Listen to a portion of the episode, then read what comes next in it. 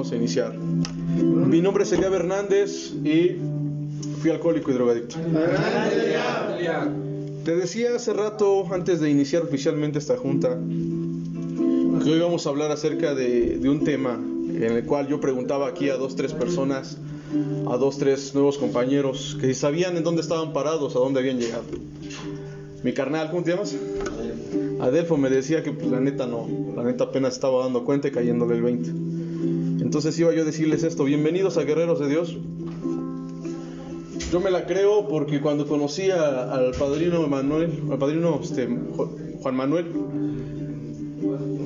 me, habló acerca de cómo se llama esta agrupación y al menos de mi parte, pues el venir de una, una iglesia cristiana, de venir de una familia cristiana, pues me hace identificarme con qué es Dios y qué es un guerrero y qué es un guerrero de Dios. Y te quiero decir que ahora formas parte de un ejército, si tú lo quieres. Tres personas, tres reclutas nuevos forman parte de un ejército. Ahorita no lo ves así, pero van a pasar los días, compa, van a pasar los, los meses, no sé cuántos sean los que vayas a pasar aquí. Y vas a tener que caer en la idea de que esto no es un juego. Vas a tener que caer en la idea de que aquí no están jugando, de que aquí no estamos jugando. Y de que si estás jugando vas a salir de aquí y la primera batalla que te encuentres afuera va- te van a hacer pedazos. Te va a hacer pedazos la droga, te va a hacer pedazos el alcohol, vas a recaer. Y si la llegas a librar, te puedes curar y puedes levantarte y volver a pelear. Pero si no la libras, vas a morir en batalla. No sabías que estabas en una guerra desde antes de llegar a este lugar, pero tú ya estabas en una guerra constante, pero estabas jugando para el otro bando. Estabas peleando para el otro bando. Porque sentías que había un poder en ti cuando te alcoholizabas, sentías que había un poder en ti cuando te drogabas, te sentías tal vez sentías más chido, ¿no? Sentías más fuerte, te, sentías que la podías más. Y no te dabas cuenta que al estar peleando del otro bando hacia acá, con quien estabas peleando en contra era contra tu familia, era contra lo que amabas, contra lo que deseabas tener y guardar por siempre. Si tienes hijos, hijas, no te estabas dando cuenta quien le estabas dando en la, torre era a tus propios hijos. No te dabas cuenta que le quitabas el sueño a tu esposa, le quitabas el sueño a tu madre. No te dabas cuenta que los estabas destruyendo. Que sacabas, desenvainabas esta espada llamada lengua y se la clavabas en el corazón con un insulto, con una grosería, con una mentada de madre. Te quiero decir que no solamente tú no, que estás aquí por tal vez te sientes nuevo, sino los que ya tienen tiempo aquí, tienes varios muertos atrás de ti. Y si algún día volteas a ver qué, cuáles son esos muertos, es tu madre tirada en el suelo, es tu hijo, tu hija tirado en el suelo, es tu esposa, tu novia, no sé. Pero abriste tu bocota, desenvainaste esta, esta palabra, esta, esta espada llamada lengua. Y fue lo más leve que hiciste, te lo apuesto. Fue lo más livianito que te puedo decir ahorita. Que con palabras destruiste la felicidad, el amor, la confianza. Con palabras, compa. Pero qué cobarde todavía eres cuando no solamente te quedaste en las palabras, sino que solo agarraste y una vez clavada la espada, agarraste un puño y le reventaste el hocico. Porque así decías, así les decías, el hocico. Cuando todos tenemos boca, no hocico. Quiero primero que veas esto. Primero lo más triste. Que antes de llegar aquí, estabas luchando del otro bando, compa. Te estabas enfrentando a lo que más amabas, según tú. Te estabas enfrentando con tus propios familiares, te estabas enfrentando con tu propia sangre, con quien deberías de haber hecho fuerte, con quien deberías de haber hecho unión y pelear en contra de la pobreza, pelear en contra de la desigualdad.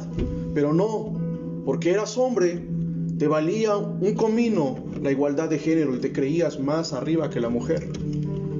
Como ejemplo. Contra la pobreza. ¿Por qué nombro la, pobreza? Porque a veces le echamos la culpa y nos sentimos miserables.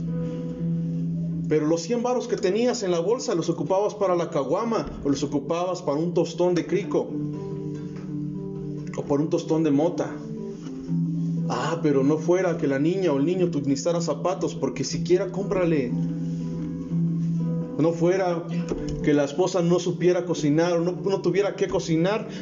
Che vieja, tienes que cocinar. Cuando yo llegue, quiero que aquí esté la comida. ¿Y dónde están los 100 pesos que tenías en la bolsa hace media hora? Y ahora todo marihuano vienes porque te está dando el bajón y ya quieres bajonear.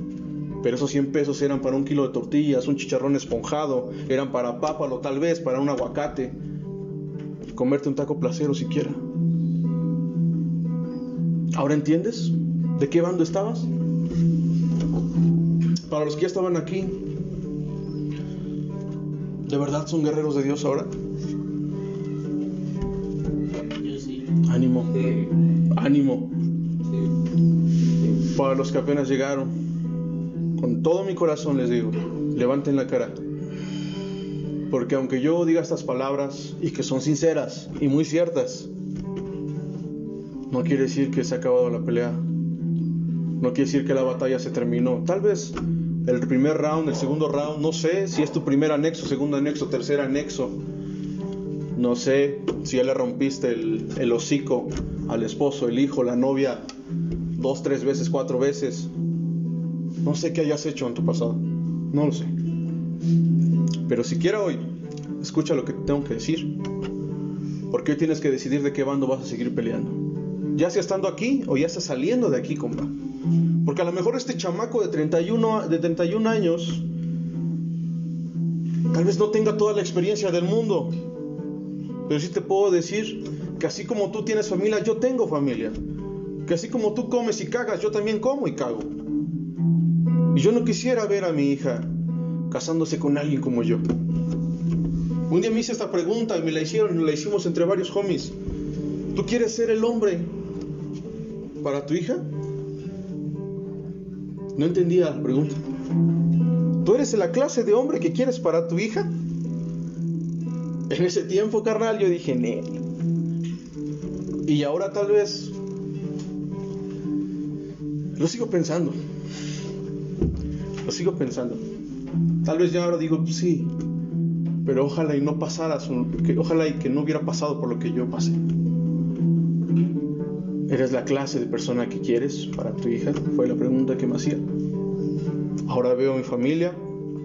Y como te digo, tú tienes familia y yo también tengo familia. Está un niño de 12 años, ¿qué dijo? ¿11 años? ¿10? 12. 12. Y está un adulto mayor con nosotros. No importa los años que tengas, compa. Todos tenemos familia. No importa los años que tengas, carnal. Todos tenemos sueños, ilusiones. Todos tenemos una vida por la cual luchar. Primero que nada, quiérete a ti, carnal. ¿Cómo, ¿Cómo quieres querer a tu familia si tú no te quieres, compa? Finges nada más, de veras. Yo creo que fingíamos el amar o el amor. Solamente buscábamos el placer cuando buscábamos una pareja que estuviera con nosotros, que nos, mantu que, que nos calentara la comida, que nos hiciera de comer, que nos diera el placer. Pero la pregunta es, ¿cuándo la amaste? El amor fue otra cosa, tal vez. Después de esta introducción, quiero contarte una historia. Estamos en meses patrios, estamos en el mes patrio, perdón. Estamos el 14 de septiembre. Mañana es 15 de septiembre. Aquí en México, ¿qué se celebra? Ley de la independencia. Para poder tener una independencia, una libertad, ¿qué tuvo que haber? ¿Qué tuvo que suceder para que hubiera una libertad? Una guerra. Una guerra. En esa guerra, ¿qué había? ¿Quiénes peleaban en esa guerra? Había dos bandos, peleaban soldados, guerreros. Y así como aquí en, en- aquí en- como, así como aquí en México, yo te quiero contar una historia verídica. La Biblia también tiene libros históricos, como cuando tú vas a la escuela y te dan el libro de historia. La Biblia tiene libros históricos. Por eso les digo, a veces ven la Biblia como, híjole, qué hueva, qué hueva. No, carnal, métele coco. Métele coco y, y trata de entenderla de esta manera. Tiene libros históricos, tiene libros poéticos, donde hay poemas para la mujer. Por ahí búscale cantares. Date una leidita más adelante si quieres en la semana. Poéticos, donde hay poemas. Tiene libros de sabiduría, como, lo que, como es Eclesiastés y Proverbios. Ya los hemos leído aquí, donde da consejos al joven para que no lleguen a un anexo, compa. Uno de esos consejos era, obedece a tu padre y a tu madre.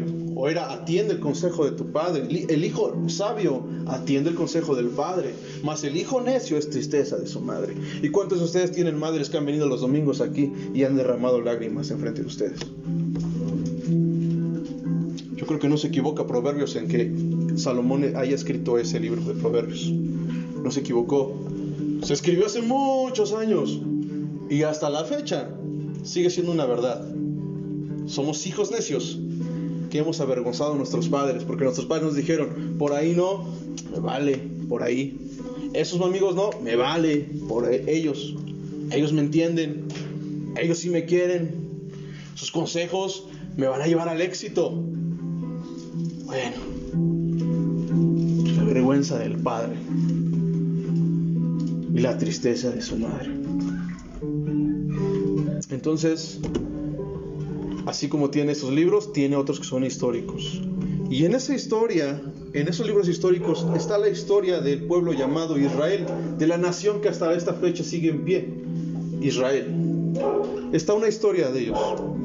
¿Por qué te quiero leer una historia? Porque hay una hay una, hay una batalla en esta historia de, que ellos tenían que hacer su libertad, ellos tenían que ganar su libertad, posicionarse en, este mundo como una nación fuerte.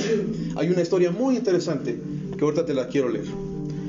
Entonces, para eso, les voy a dar chance mientras que vayamos a segunda de Samuel.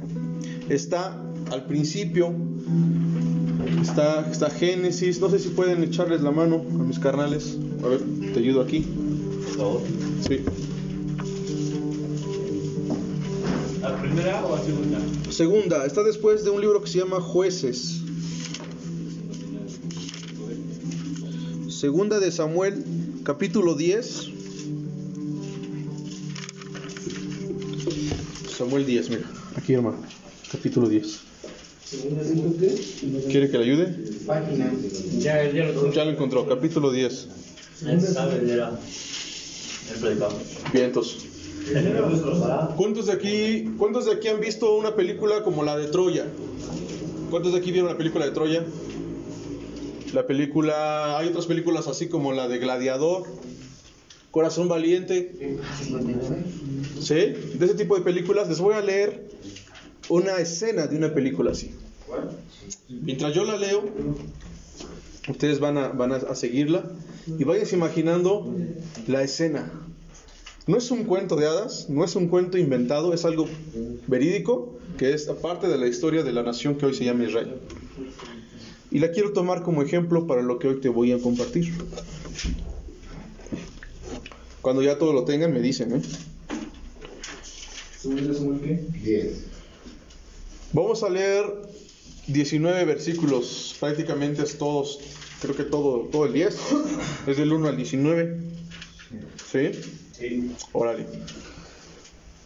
Yo voy a leerlo y tú vas a seguir con tu vista. Tengo una versión tal vez distinta a la tuya, pero es lo mismo, ¿vale? No sé si se van a dar cuenta, creo. Vale, ok. ¿Ya todo lo tienen? Ya. Vale. Dice, después de algún tiempo murió Naas, el rey de los amonitas. Amonitas era, era un pueblo, una, una nación, una, este, una, un reino, se puede decir, ¿vale? Murió el rey de los amonitas. En su lugar reinó su hijo Hanún. Entonces David, que era otro rey, pensó que debía tratar a Hanún, el hijo de Nahas, con la misma bondad con que su padre lo había tratado a él. Y envió a unos de sus oficiales para que les dieran a Hanún el pésame por la muerte de su padre. ¿Hasta aquí vamos entendiendo la historia? Murió un rey, David era otro rey, y mandó a unos oficiales a darle el pésame al hijo, que ahora va a ser rey, por la muerte de su padre. ¿Sale? Vayamos. Pero cuando los oficiales de David llegaron al país amonita, era un país, los jefes amonitas le dijeron a Hanún, su soberano, ¿y cree su majestad que David ha enviado estos hombres a dar el pésame, tan solo para honrar a su padre, su majestad? O sea, intrigaron, le metieron una intriga así como de, ¿de veras? O sea, rey, ¿tú crees que de veras David los mandó como en buena onda? No. Dice, no, dice, seguramente los ha enviado para inspeccionar y espiar la ciudad y luego destruirla. ¿Crees que haya sido verdad? No era verdad. Sí. ¿No? No era verdad. Bueno, vamos a ver, vas a ver que no era verdad. Entonces Hanún ordenó que apresaran a los oficiales de David, el rey David, y que los afeitaran media barba y les rasgaran la ropa hasta la mitad de las nalgas. Después los despidió. O sea, los puso en vergüenza. Cuando David supo esto, mandó que fueran a recibirlos, porque estarían sumamente avergonzados, y que les ordenaran quedarse en Jericó, o sea, una ciudad cercana, hasta que les creciera la barba y que, y que entonces regresaran ya después. Los amonitas comprendieron que, que se habían hecho odiosos a David, por lo que tomaron a sueldo a veinte mil soldados sirios, sirios, sirios, perdón, de Rehob y de Sobá, al rey de Macá con mil hombres y a doce mil hombres de Istop, pero David lo supo y mandó a Joab, a Joab, perdón, con todos los soldados del ejército. Ok, para que entiendan esto, los amonitas supieron que la habían regado. Ya se habían echado en, contra de David. Porque él lo mandó realmente a dar el pésame, pero ellos hicieron esto. Entonces dijeron, la regamos. ¿Sabes qué? Hay que contratar a los sirios, a los del pueblo sirio, unos ejércitos. Hay que contratar a más hombres por más palabras, porque seguramente David va a hacer algo en contra de nosotros. Y entonces empezaron a preparar para una batalla. Los amonitas avanzaron y se prepararon para la batalla a la entrada misma de la ciudad, mientras que los soldados sirios de Sobá y de Rehob y las tropas de Stop y de Macá tomaron posiciones en el campo. O sea, los contrataron como aliados porque sabían que iba a ser una batalla y iba a estar fuerte en contra del rey David, por lo que habían hecho. Cuando Joab vio que iba a ser atacado, cuando Joab vio eso, por el frente y por la retaguardia, o sea, enfrente y la retaguardia, escogió los mejores soldados israelitas y se preparó para atacar a los sirios. Luego puso el resto de la tropa bajo el mando de su hermano Abisaí, dividió la tropa, o sea, escogió a los más fuertes y se puso, luego escogió a la demás y le dijo a su hermano, es como si yo le dijera a George, George, agárrate la mitad de aquí para allá, yo me agarro a estos. Y se pusieron así. Joab avanzó con sus tropas, perdón, y, y le dijo, eh, ¿dónde me quedé? Luego puso el resto de la tropa bajo el mando de su hermano Abisaí, para que éste hiciera frente a los amonitas, y le dijo, si los sirios pueden más que yo, tú vendrás a ayudarme, y si los amonitas pueden más que tú, iré a ayudarte.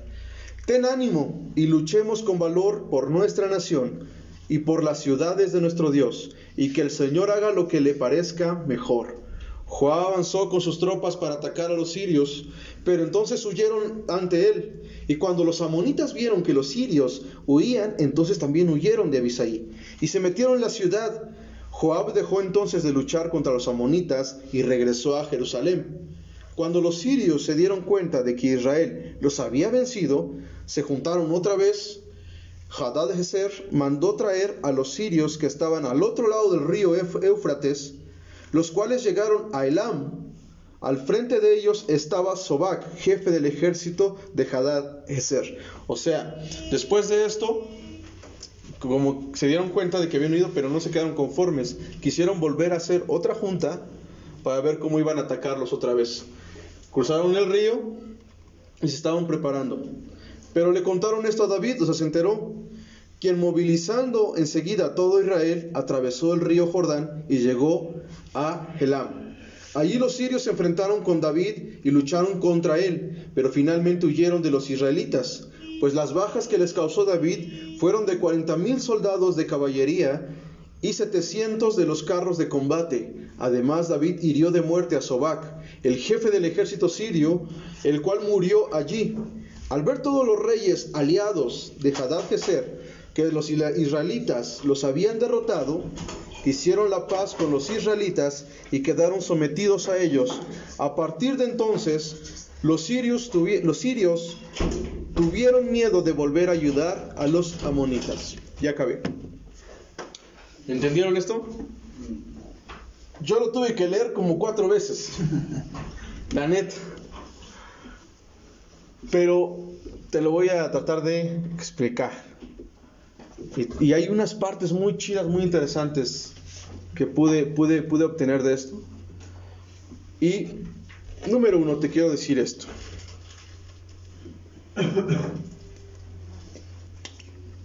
El guerrero es alguien que dice, esto es lo que amo. Un guerrero, primero que nada, es alguien que tiene bien identificado qué es lo que ama. David tenía bien identificado que su corazón estaba con su pueblo, que su corazón estaba con su nación. Un guerrero tiene bien identificado eso. ¿Qué es lo que ama? Esto es lo que más aprecio. Un guerrero tiene bien identificado qué es lo que realmente aprecia. Esta es mi familia. Un guerrero tiene bien identificado cuál es su familia. Y la familia es a la que tiene que amar y apreciar más en este mundo. Este es mi país, México. Por eso les platicaba de México, por eso les preguntaba, ¿saben bien en qué fecha estamos? Todos aquellos guerreros que lucharon por una independencia de nuestro país sabían bien cuál era su país. Sabían bien que México lo llevaban en su corazón. Sabían bien que sus familias eran mexicanas, que amaban México, que amaban a su familia, que apreciaban a México. Te estoy contando la historia de otro país, pero quiero aterrizarla en nuestro país. Así como, como la Biblia tiene esa historia, podemos pensar que tuvieron que morir muchas personas para que hoy celebráramos, mañana celebráramos, mañana 15 de septiembre, el Día de la Independencia de México. Y quiero pensar que también en otros países ahí se celebra. Y hay países que también lo celebran porque tuvieron que pasar guerras para que pudieran ser países libres e independientes. Y esto es lo que amenaza. Ok, ponme atención.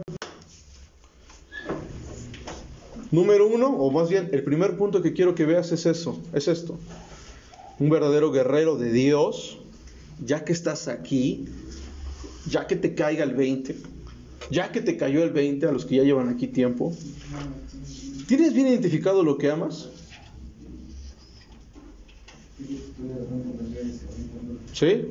¿Tienes bien identificado lo que aprecias? ¿Tienes bien identificado ahora quién es tu familia? ¿Consideras familia a los que están a tu lado ahorita? Sí. ¿Por qué David se aventó un round? O sea, David no dijo, ah, ya, no hay bronca, pues nada más les, les afectaron media barba y nada más les rascaron y nada más les enseñaron las nalgas a los demás, no hay bronca, ya que se venga. No, dijo, no, no, no, a ver, no manchen, con mis oficiales no se meten, con mi familia no se meten, con mi país no se meten. Y, el enemigo sabía que la había regado. Sabía que con David no te metías. Sabía que algo iba a hacer David, que no se iba a quedar así. Y entonces el miedo hizo que buscaran aliados. Échame el paro, compa. Porque ya valió gorro esto. Yo sé que te ha pasado alguna vez. A mí me ha pasado una vez. Cuando dije, chinga la rica. Y busca la manera de remediarlo. Si ya sabes que va a haber un tiro, pues pues ya, te preparas, ya, ya la regaste. Pero sabes que te metiste con quien no te debías de haber metido. Sabes que fue injusto lo que hiciste y que va a haber una represalia o que va a haber una respuesta.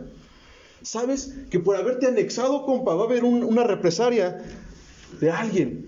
Yo te dije un día y te lo voy a decir siempre, porque si eres un guerrero, Dios quiero que sepas cuál es tu enemigo. Tu enemigo no es el que está a tu lado, es tu familia ahora. Pues te dije, ¿sabes qué es tu familia? La Biblia dice, nuestra lucha no es contra carne ni sangre, sino contra principados y potestades, contra huestes espirituales, porque existen, porque son reales, porque yo me he enfrentado con ellas.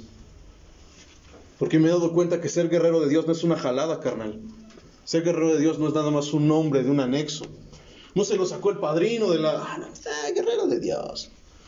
No. Porque nuestra lucha es interna y a veces es mental. Porque viene el desánimo en la mente dice, yo no puedo cambiar, yo no puedo con el alcohol, yo no puedo romper esas cadenas. Sí, tú no puedes, Dios sí puede. Por eso eres guerrero de Dios. Por eso ahora luchas de este bando. Por eso ahora te estoy invitando a que te levantes y ahora pienses en luchar de este bando. Eso es lo primero que quiero que sepas, que un guerrero identifica eso. Un guerrero identifica qué es lo más importante, lo apreciable, lo que se ama y quién es. ¿Quién es su país? ¿O, qué es? ¿En dónde está parado? Otra cosa que quiero que veas es que un guerrero identifica la amenaza. Un guerrero es capaz de saber cuando algo no está chido. David fue, fue capaz de saber, esto no está chido, no lo voy a dejar pasar. Esto no se hace. Esto no se hace. Te apuesto que muchas veces dejaste pasar eso. No, por decía, no sabías identificar lo que estabas haciendo con tu familia. Tenías los ojos tapados, vendados. No te dabas cuenta de todo el desgorre que estabas haciendo en casa, dentro del corazón de tus hijos, tus hijas, tu familia. Porque no tenías ni identificado siquiera, o sea, no, no amabas a tu familia, compa. No, no, no, no seamos hipócritas. No vengamos a chillar ahora aquí diciendo que extraño a mi mamá, diciendo que extraño a mis hijos, a mi esposa. Límpate esas lágrimas de cocodrilo, carnal, porque no los amabas. No eras un guerrero, eras un cobarde. Eras nada más un títere del enemigo. Eras un títere de las drogas, eras un títere del alcohol. Eras el bote de basura donde toda la mierda iba ahí dentro. No vengas ahora a chillar aquí, a decir que extrañas lo que amabas. Nunca peleaste por eso. Nunca preparaste tus armas, no tenías ni armas. No tenías ni con qué pelear por tu familia. No tenías cara para, para enfrentarte. No tenías eso. No teníamos eso. Yo igual me incluyo, la neta. No teníamos eso.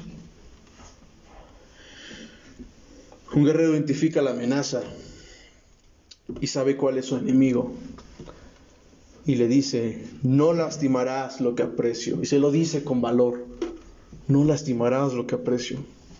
Por eso David hizo esto. Por eso David hizo, hizo esto de movilizar a todo Israel, preparar un ejército y decir, ah, sí, pues no te voy a dejar que huyas. Ah, no, pues sí, chido. Ya huyeron, no hay bronca, les dio miedo, no. Voy y te voy a seguir. Así tenga que cruzar un río. Voy a cruzar el río con todo mi ejército y te voy a reventar ahí donde te alcance. David hizo esto. Al último lo leímos. yo entendí eso. Dije, wow. O sea, no se quedó ahí. Dijo, Ned, papi, tú no te vas. Así tengo que cruzar el río Éufrates, te voy a alcanzar. Y ahí es donde te agarre, hijo. ¿Y qué hizo? Mató caballería, o sea, es un desgorre. Venció, ganó la batalla. Y no solo eso, alcanzó al jefe del ejército y él mismo lo mató. Ahí murió. ¿Por qué no? ¿Por qué no se hacía? Y también un guerrero le dice, no lastimarás lo que amo sin venir a través de mí. ¿A qué se refiere con esto? A que el enemigo se le enfrenta y se le dice, no vas a lastimar más a mi familia, alcohol, droga, lo que sea, infidelidad. Porque todo lo que es alcohol y la droga te lleva a hacer puras estupideces, compa. Neta, te crees acá y sientes que puedes ya con dos, tres viejas. ¿Y qué tal cuando te deja la mujer? Ay, te amo. No, seas chismoso. Tú no amabas a tu esposa. Cuando identificas esto, cuando ya identificaste qué es lo que realmente tenías que haber valorado, carnal, guerrero de Dios, cuando ya identificaste que tenías que haber valorado a tu familia, que a tu familia era la que tenías que amar y apreciar, cuando ya identificaste que tu enemigo fue el alcohol y las drogas, y cuando ya lo identificaste y te enfrentaste a él, no solamente le dices, no lo vas, no vas a lastimar lo que amo y aprecio, sino que le dices, si quieres hacerlo, vas a tener que pasar a través de quién? De mí. Te vas a poner en medio de la amenaza y de lo que amas. Primero va contra mí. Por eso estás aquí. Por eso estás aquí, carnal. Porque la onda es contigo. La onda no es con tu familia, ¿eh? La onda es contigo, contigo, contigo, contigo. La onda es contigo. A quien hay que tratar del coco es a ti. A quien hay que tratar del corazón es a ti. Y es algo que yo no puedo hacer, lo puede hacer Dios. Dios lo hizo conmigo, Dios lo hizo con, con George, Dios lo hizo con algunos de aquí. Algunos todavía tal vez nos han dejado. Pero tal vez a partir de hoy puedan decir, ah, chinga, sí es cierto. El problema soy yo. Porque toda la vida he sido un cobarde. Porque toda la vida he sido una chillona. Porque toda la vida he dicho, pobre de mí, pobre de mí. Voltea a ver a tu alrededor. Tú eres el problema. De ti ha salido el, el problema. De tú has provocado este cochinero. Entonces, no te quejes, no, no, no, no le llores. Estás aquí para prepararte, para forjarte. Estás aquí para entrenarte, para que seas un guerrero, para que cuando llegue el momento de luchar o de enfrentarte contra lo que amenazó a tu familia, la destruyó, no salgas corriendo como un marica y digas, hey, antes de lastimar a mi familia, tienes que pasar a través de mí. Y digas, no voy a permitir que otra vez el alcohol y las drogas lastimen a mi familia. Yo me tengo que aplicar que tiene que ser primero yo. Lo que tenga que venir primero que choque contra mí.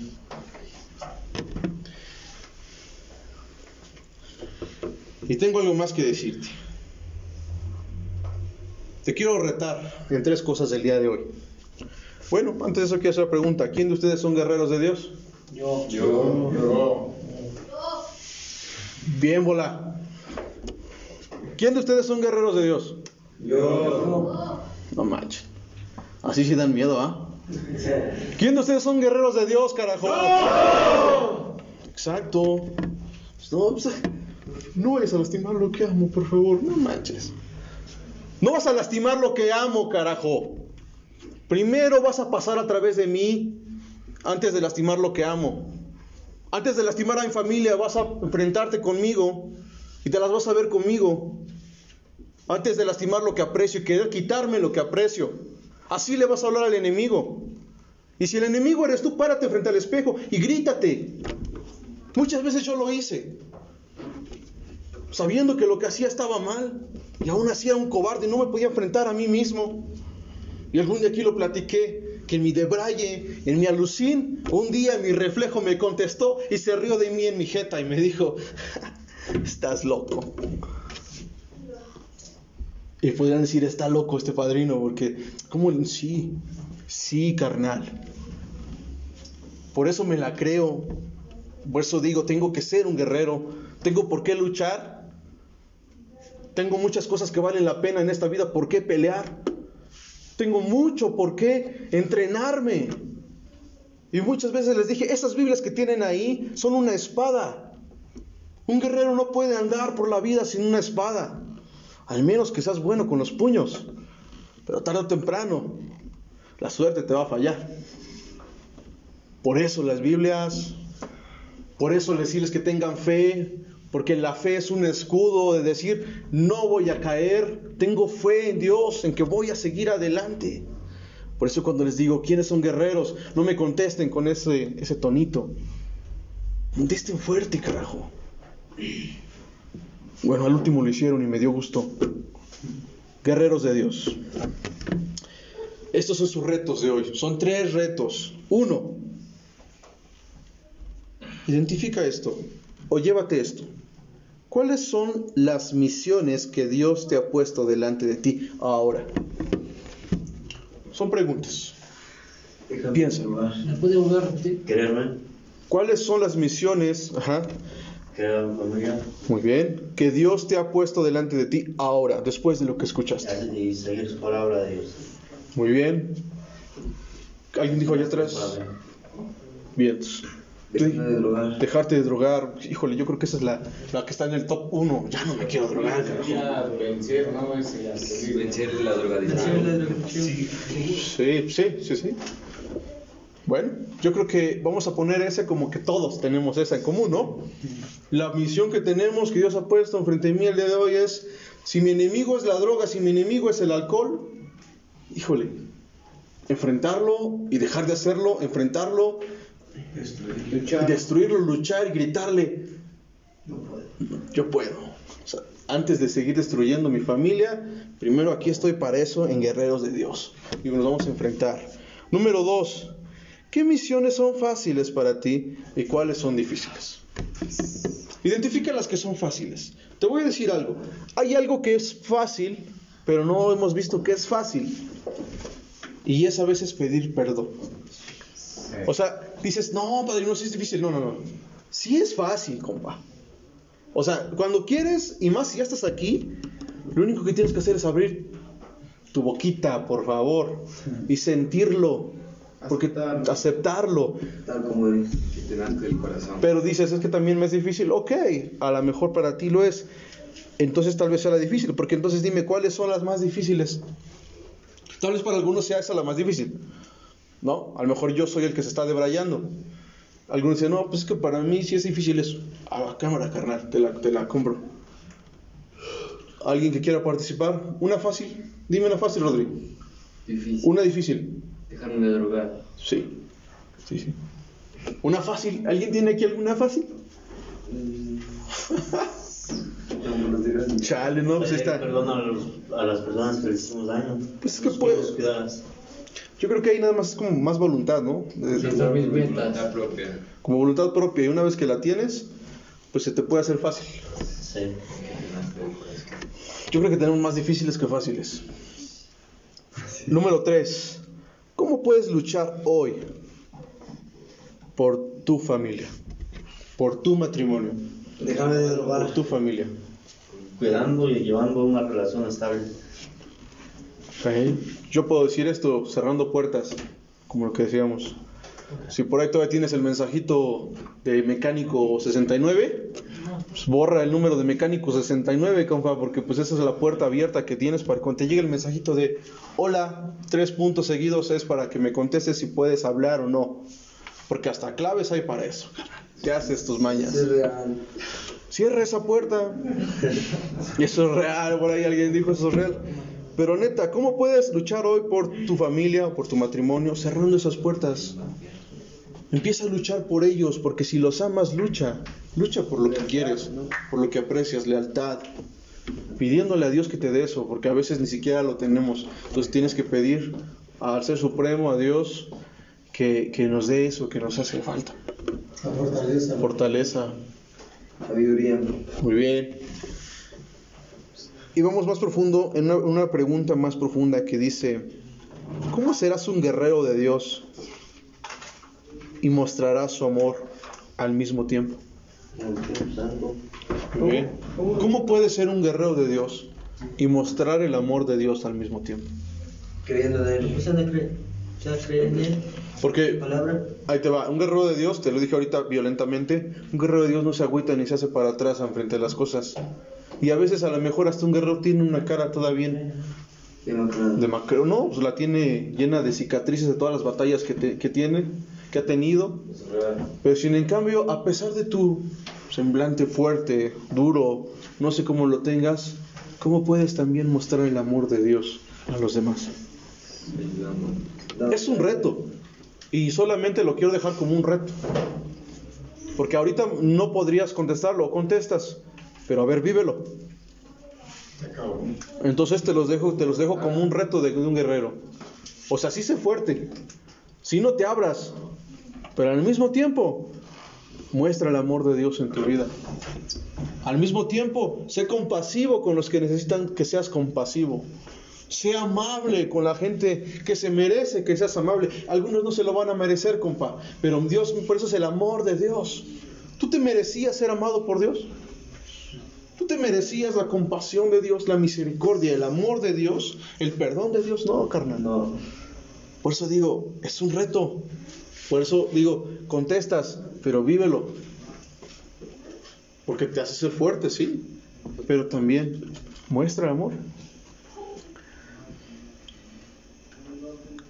Quisiera, quisiera terminar con otra parte. Quisiera terminar con tres, tres citas que hay en la Biblia. Y una está en Primera de Corintios 15. Está en el Nuevo Testamento. Acuérdate que la Biblia se divide en el Antiguo y el Nuevo Testamento. ¿Cuál fue lo dijo? Primera de Corintios 15. A ver. Vamos a dar tiempo para que lo.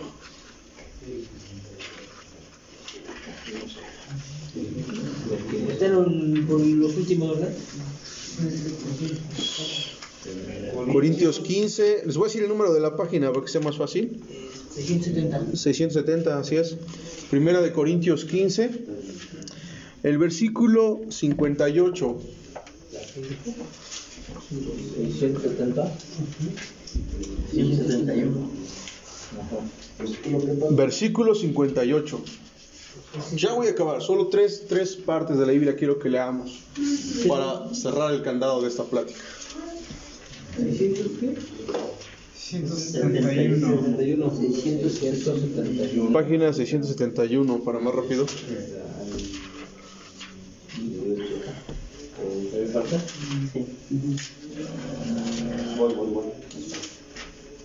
Primera de Corintios 15. ¿Ya? 600, Ánimo. 671. ¿Listos? Sale. Ahí les va. Síganme con su mirada.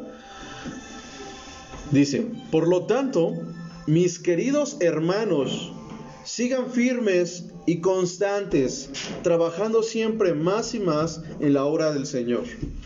Porque ustedes saben que no es en vano el trabajo que hacen en unión con Dios o con el Señor. Una vez más dice, por lo tanto, mis queridos hermanos. Fíjense, una persona que era un guerrero de Dios era Pablo, que escribió esta carta a la iglesia que estaba en Corinto. Y aparte, eh, a pesar de ser un guerrero de Dios, de que él tenía esa fuerza en Dios, dice, dice esto, por lo tanto, mis queridos hermanos, o sea, él apreciaba a estos hermanos, él amaba a esta iglesia, apreciaba, sabía quién era su familia en Dios. Sigan firmes, les dan consejo, sigan firmes y constantes, trabajando siempre más en la obra del Señor. Yo les puedo decir algo. Por lo tanto, guerreros de Dios, hoy les dice Dios, sigan firmes. Guerreros de Dios, sigan firmes, constantes en este lugar, trabajando siempre más y más en la obra de Dios. ¿Cuál es la obra de Dios? Dios quiere hacer una obra en tu vida. Dios quiere hacer algo en tu vida, quiere hacer una obra completa en tu vida, terminar lo que inició. Dios no va a dejar nada a medias. Él no es humano para arrepentirse. Él no es hijo de un humano para mentir. La obra de Dios es como dijiste tú, quiero dejar de drogarme. Dios quiere hacer esa obra en tu vida. Dijiste, quiero reconciliarme con mi familia. Dios quiere hacer esa obra en tu vida. ¿Qué necesitas hacer? Ser constante, ser firme, que nada te mueva de lo que tú hoy espero, que captes, lo guardes y digas, Simón, me voy a levantar, me voy a seguir firme en mi rehabilitación, voy a seguir constante en mi rehabilitación, voy a seguir trabajando en mi rehabilitación. Dice, porque ustedes saben que no es en vano el trabajo que se hace en unión con Él. Yo creo que todos lo sabemos. No es en vano que estemos aquí hoy. Decía él, eh, el padrino, dos horas. Sí, pero bro, carnalito, yo sé que no es en vano el trabajo que hacemos. Porque para mí es un placer y un gusto ver, un día lo dije, al Rodri, lo vi con la misma sudadera que traía dos, tres meses, todo drogado. Y para mí es un placer ver a, mi amigo Rodri sonriendo ahí atrás. Que de, que de estas bancas empezó a hacerle así, hasta ahorita estaba viendo, empezó así. Tan, tan, tan, tan, tan, y ya lo veo hasta el último. No sé si se maneja así, no sé, a lo mejor yo estoy debrayando, ¿no? Pero lo veo hasta allá y digo, chale, al menos ya está más, está más lúcido el compa, ¿no? Estoy contento de ver, de ver que se rehabilitan. Y eso me hace ver que no es en vano lo que hace uno. Eso me hace ver que no es en vano la obra que se hace ni, ni ser constante. Porque no lo hacemos solos. Dice aquí que lo hacemos en unión con quién? Con Dios.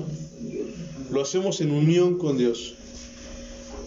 Vamos a otro que es en primera de Timoteo. Está un poquito Primera de Timoteo. Está un poquito más adelante. Primera de Timoteo está en. Sí, 695. Primera de Timoteo, capítulo 6. Está más adelante. Capítulo 6, busca el 6, hermano. Porque estás en el 1. Timoteo 6, versículo 12. 696. Página 696. Timoteo 6, versículo 12.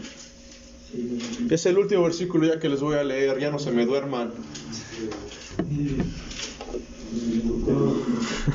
696. Relax, relax, no hay bronca. Todos pasamos por ahí. Si gustas echarte agua, ya se baño.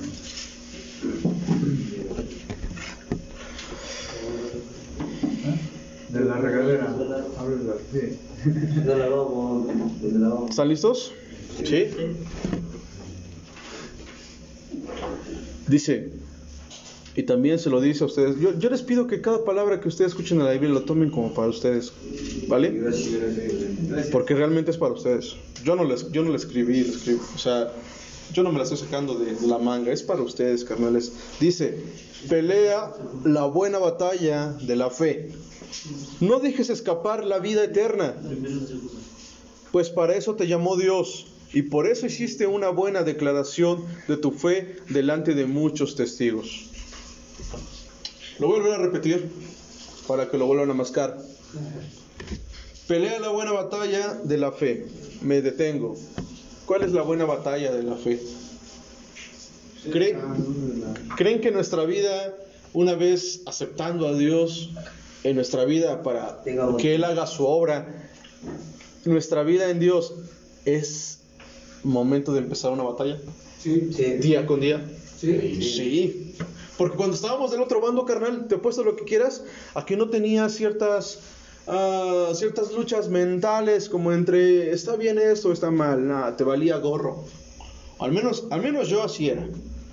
Yo no me daba cuenta que tenía una batalla, sentía que estaba yo bien, sentía que, que pues yo podía solucionar las cosas yo solito, que de alguna manera iba yo a salir adelante, que aunque le debía 10 mil baros al dealer, yo veía cómo lo hacía, pero conseguía mínimo 5 y le decía aguántame con otros 5.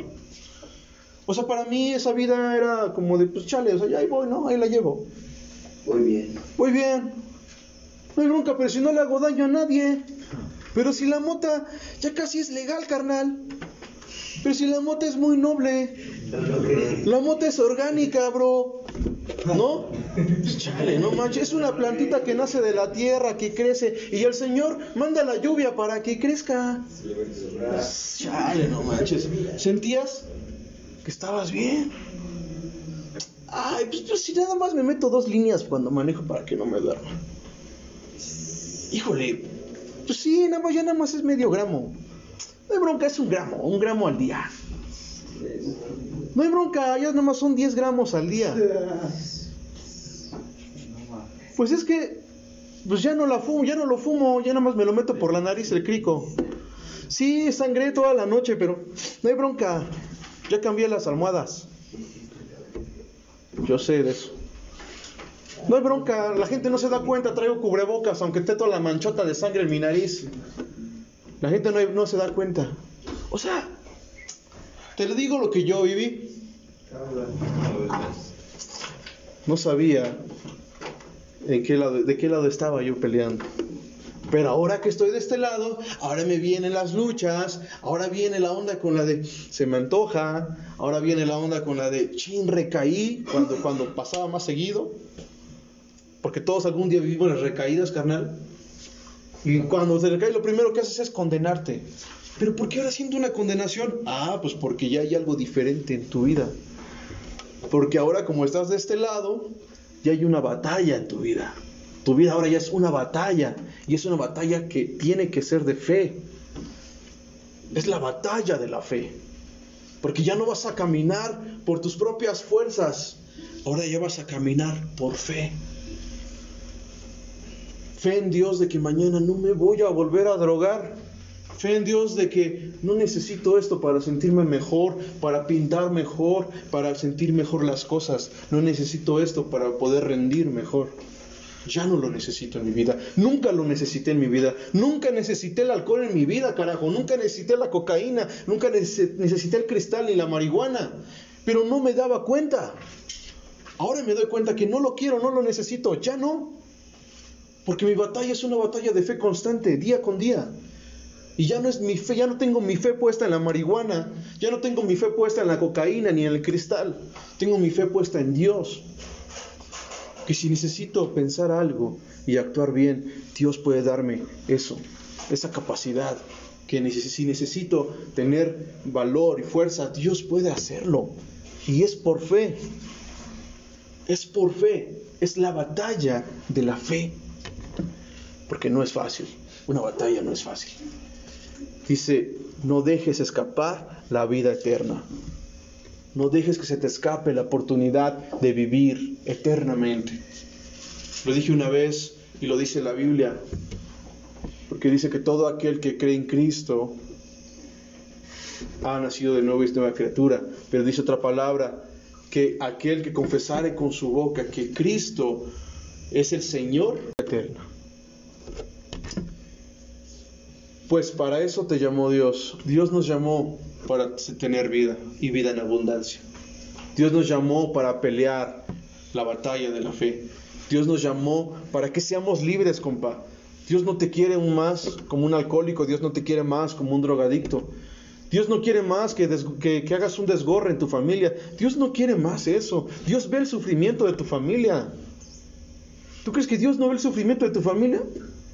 Sí, carnal, Dios vio el sufrimiento tuyo cuando estabas, cuando todos aquí alguna vez lloramos borrachos o drogados.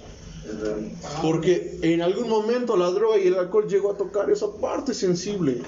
Esa parte donde solamente Dios podía llenarlo. Ese vacío que teníamos. Decías, ¿qué estoy sintiendo, carajo? ¿Por qué me siento así? ¿Por qué me siento solo? ¿Por qué me siento con ganas de morirme? ¿Por qué me quiero romper la cabeza? ¿Por qué me quiero cortar las venas? ¿Por qué? ¿Por qué? Porque llegó un momento en que la droga y el alcohol tocó ese, ese vacío en tu corazón.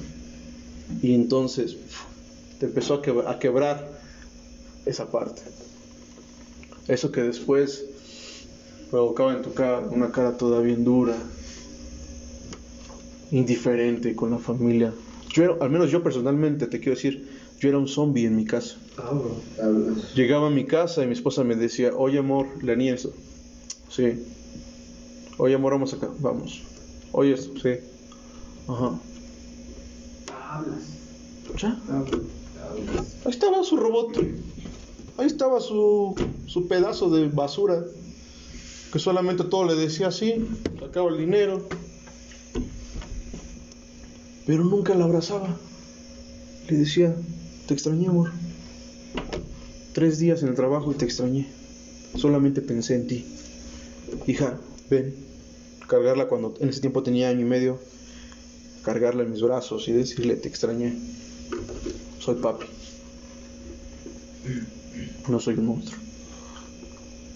Me acuerdo que un día drogado hice un dibujo, me gustaba dibujar, hice un dibujo de un monstruo con una niña en la mano.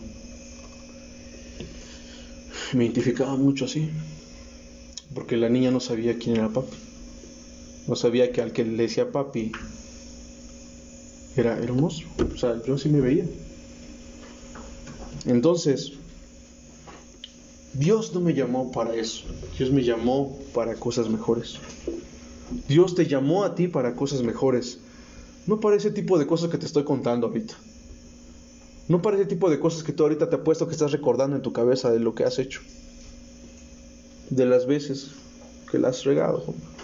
Por eso no te está llamando Dios hoy. Te está llamando para cambiar eso para pelear por eso, para pelear por tu familia, para enfrentarte al enemigo, identificar quién es. Una vez identificado, lo primero que tienes que hacer aquí es aceptar las cosas. Todos lo sabemos. O sea, identificar cuál es tu problema. Y ya lo sabemos.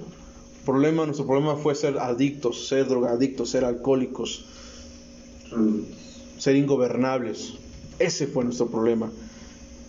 Y por eso hiciste una buena declaración de tu fe delante de muchos testigos. Y con esto termino. Hoy te invito a que hagas esa declaración aquí, en frente de los que están a tu alrededor. Haz esa declaración de fe, de que de hoy en adelante tu fe no va a estar más puesta en el alcohol ni las drogas, sino va a estar puesta en Dios. ¿Lo quieres hacer conmigo? Sí. ¿Quieres ser guerrero? Sí. ¿Guerrero de Dios? Sí. ¿Quieres enfrentarte a tu enemigo? Sí. ¿Te vas a poner entre tu enemigo y lo que amas? Sí. ¿Te vas a cobardar? No. Pensé que iban a decir que sí. ¿No? Cierra tus ojos y vamos a hacer esta declaración juntos. ¿Te parece? Pon la mano en tu corazón, porque lo tienes que decir de corazón. Y haz esta declaración, repite conmigo.